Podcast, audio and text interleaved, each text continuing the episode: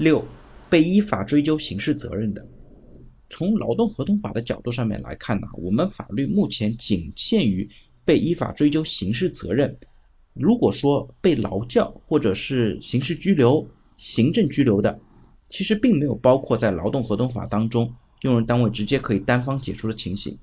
那在现实过程当中呢，用人单位可以把相关的其他情形规定在规章制度当中。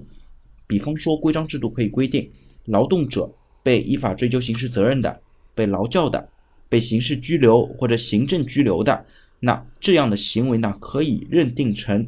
严重违反公司的规章制度。那通过这一条来解除员工的劳动合同，在现实的司法实践过程当中呢，这样的规定呢，也可以在司法实践当中被认定成合法有效。